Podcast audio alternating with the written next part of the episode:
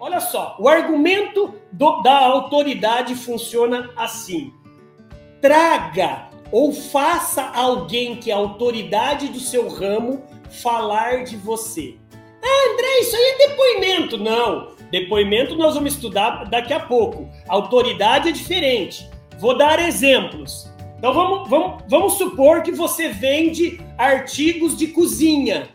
Cara, você tem que dar um jeito de os chefes, os chefes de cozinha dos melhores restaurantes da sua cidade estarem usando o que você vende. Captou? Você vai usar o argumento de autoridade e você vai gravar a autoridade daquele chefe falando: nossa, a colher, a panela de pressão da XPTO limitada é a melhor. Você vai usar. Então vamos supor que você vende porcelanato, você vende material de construção. Se você puder fazer com que os seus arquitetos da sua cidade indiquem você, use a autoridade dele.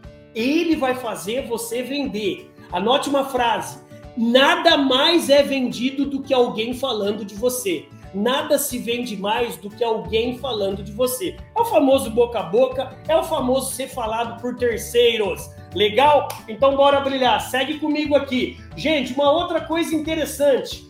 Será que vocês matam a pau? Qual que é o nome daquela pasta de dente que fala assim, ó? Nove a cada dez dentistas recomendam. Me fale aí, por favor. Me fale o nome dessa pasta aí no chat. Nove a cada dez dentistas recomendam.